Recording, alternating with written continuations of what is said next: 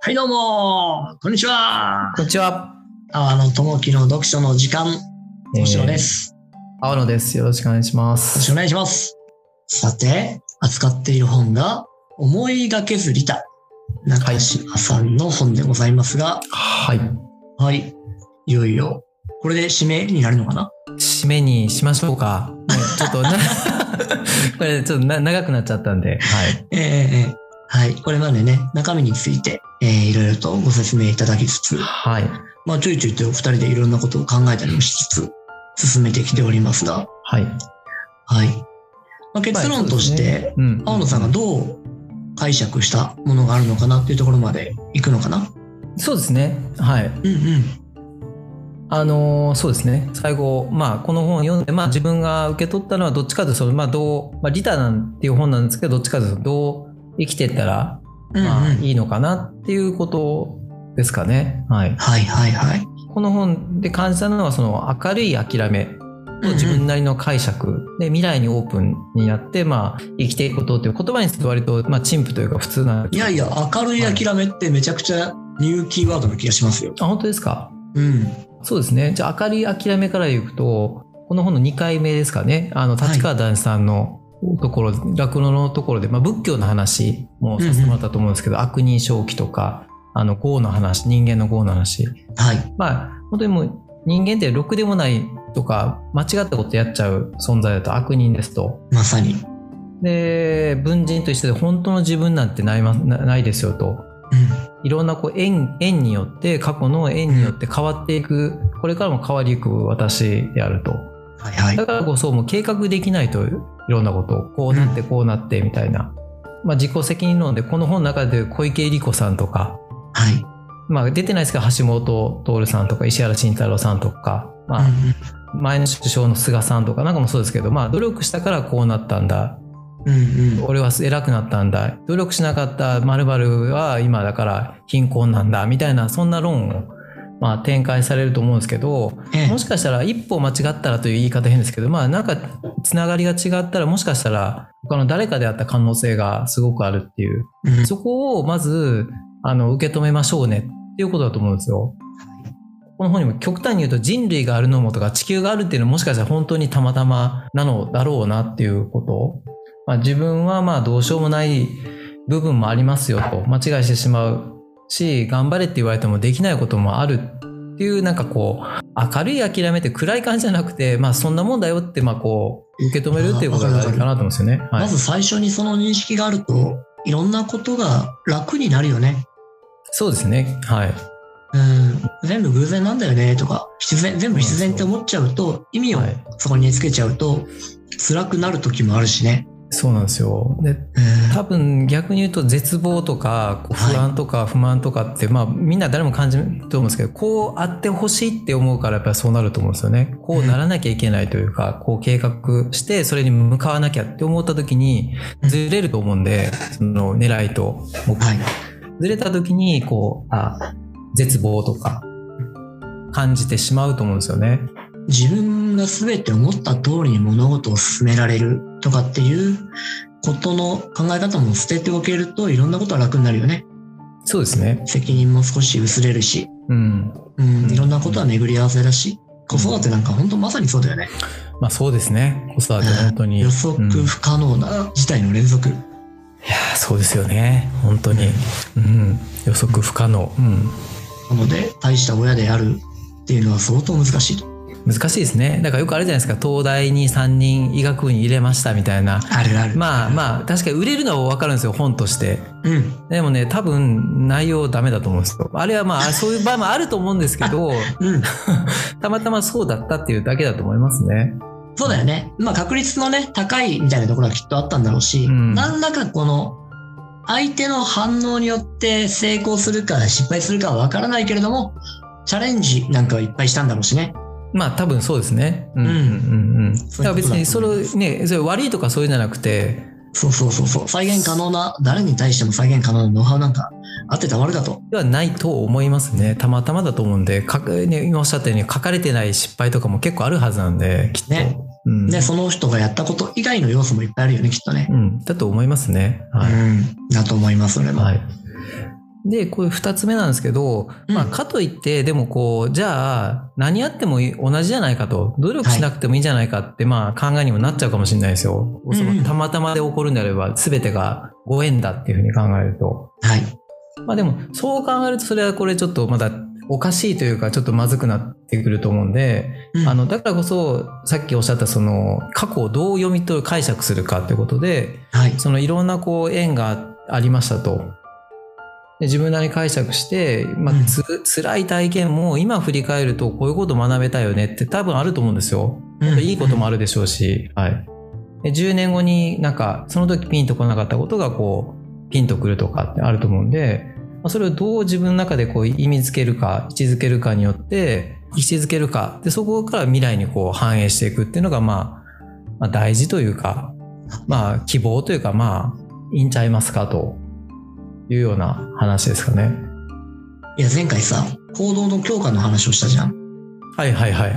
利他行動の強化の話。結局、相手がそれを利他だと解釈して、フィードバックするっていうことが、うんえー長い時を経てしまって、結局フィードバックすら起きない可能性もある。うんうんうんうん、なので、強化されないよねって話をしてうたんだんけうど、んうんなので、その場合、ちょっと言葉として見つけてさ、美学だねって思って。ああ美学ねなるほど。うんうんだから美学を磨いていくっていうことがなきゃいけないんだよねっていうふうに思ったのよ。確かに。で、えーこの美学であれば、この計画ができない予測不可能な世の中になっても、自分の行動に自信を持って、うんでそれを磨いていくこともできるだろうかうら、んうん利他行動をする側、まあ、世の中を生きていく人側については、うんみんなこういう美学を磨いていくのがいいよねっていううんうん形にはなってきて、ただそこはコントロールが効かない部分なので、社会としては。まあそうですねでもなんかこう僕なんかもそうですけど個人的な経験としてこの中島さんがおっしゃることすごいまあそうだよなって思うことも結構あるんですよねうんうんうん。あのあのなんていうんですかねやっぱりこう自分がこうすごくものすごくこう落ち込んだ時とかはい。挫折した時もう本当自分ダメだなって思った時になんかこう、本当にいい出会いがあるとかまあ誰しもあると思うんですけど、うんそういうのって嘘みたいにやっぱあるんですよね。ある。ビビる。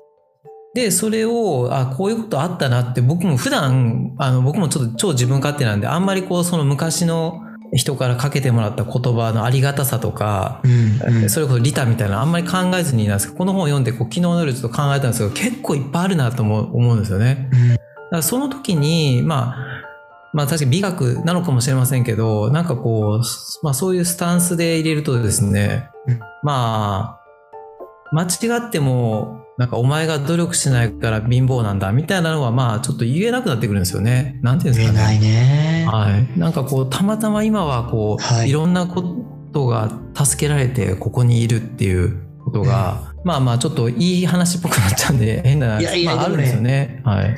すごく大事な考え方だと、それは本当に思う。うん。そうなんですよ。こここから発展した話ができなくて本当に申し訳なく思うけどういやいやいやいやいやいやちょっと僕もなんかこうでもな中島さんもこれがリタをこういうふうに、まあ気持ちになるとか情こう感情を持つことがリタっていう作り出す土台じゃないかってまあおっしゃってるんですよ。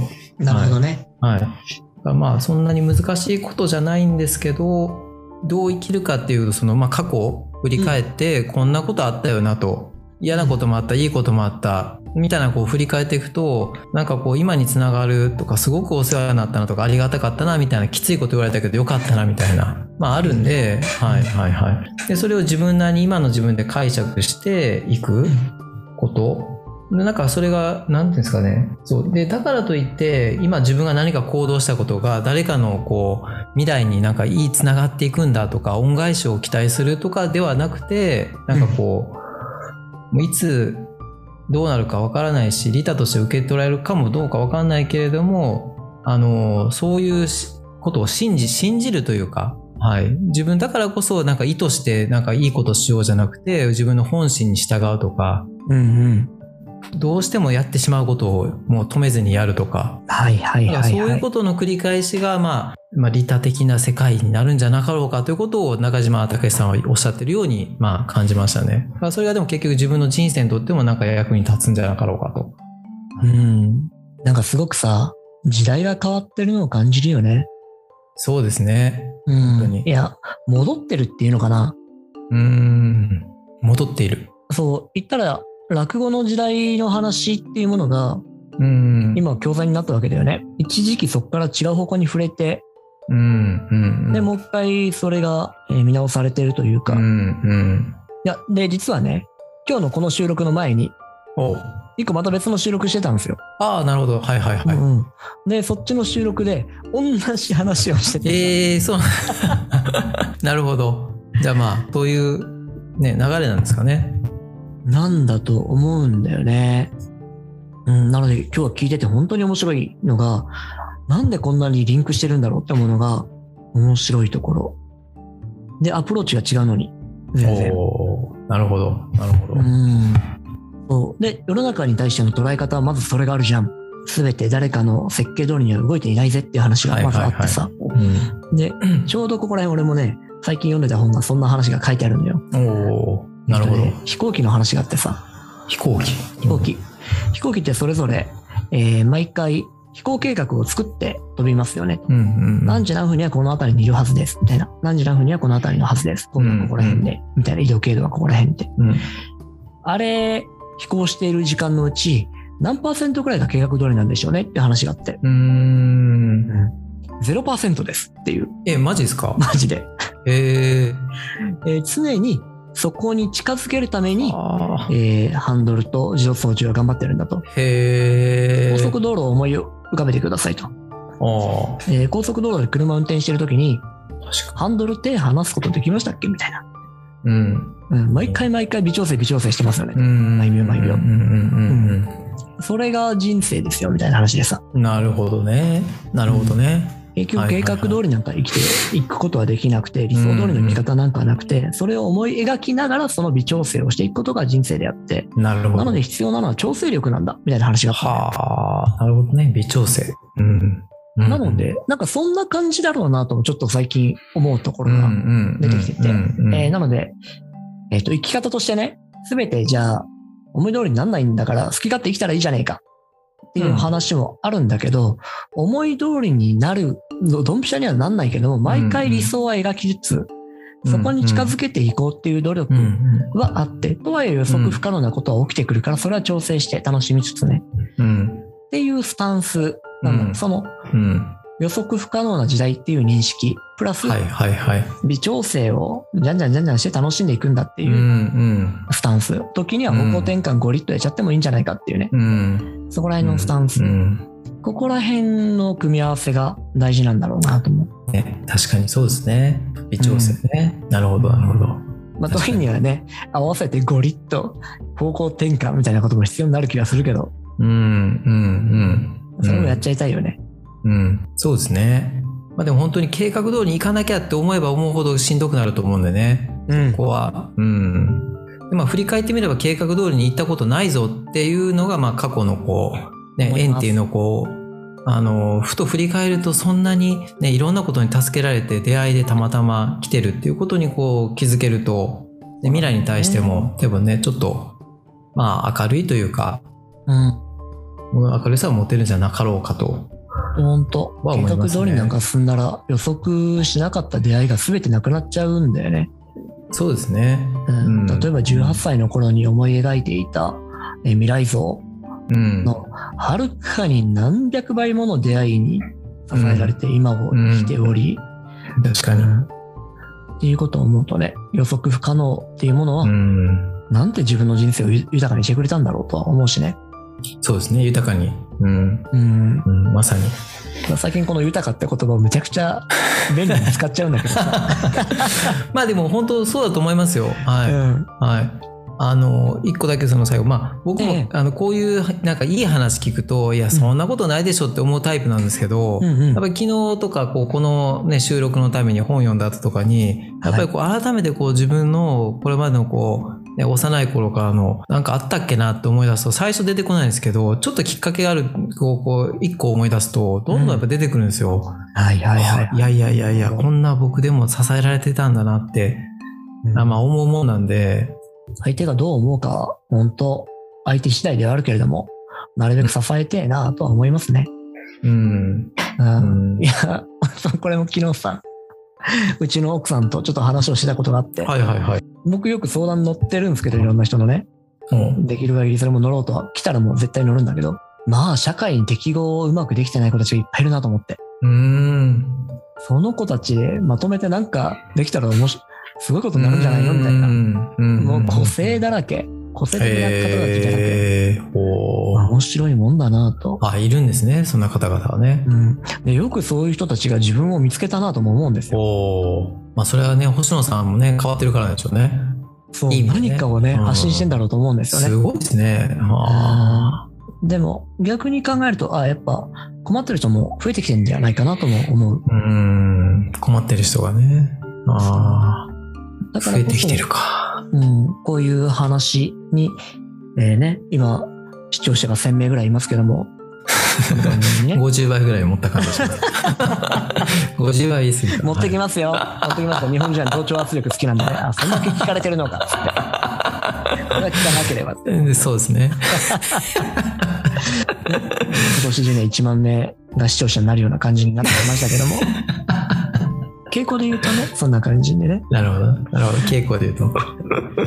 まあでもそういう、こういう話が聞かれてるっていうのもそういうことなんだろうなとも思ったりしつつ、まあそうですね。求められている部分もあると思いますし。うんこの全くビジネスに役に立たない話がうん。聞かれてるわけですから、本当なんで聞いてるのかちょっと教えてくださいよ、視聴者の方々一回ぐらいね。いや、本当ですね。でも、あのーこれもすみません、余談余談で、まあ、これカット全然してもらってるんですけど、なんかこう、リクルートさんの今仕事を、転職系の仕事をさせてもらってるんですけど、それがまたこう広がってってるんですよ、どんどん。こおおすごい。どんなうはい。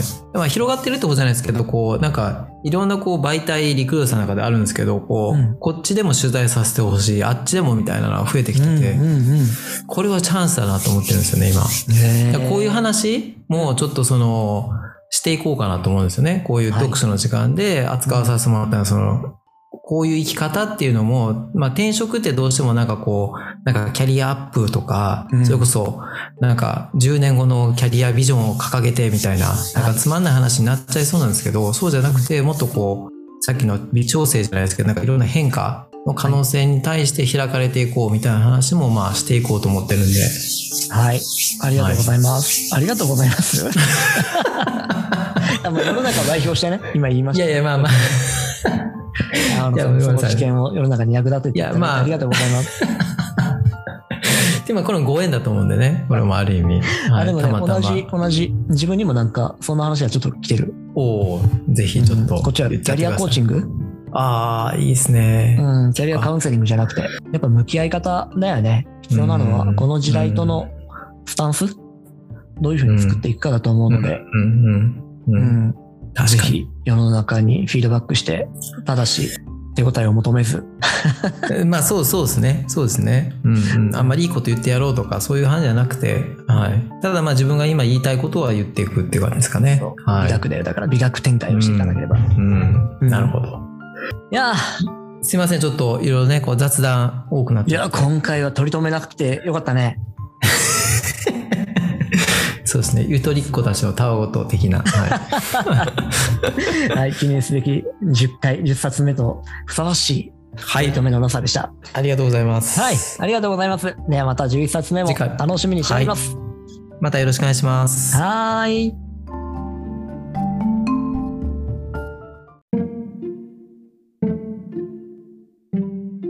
阿波野智樹の読書の時間、お聞きいただきありがとうございます。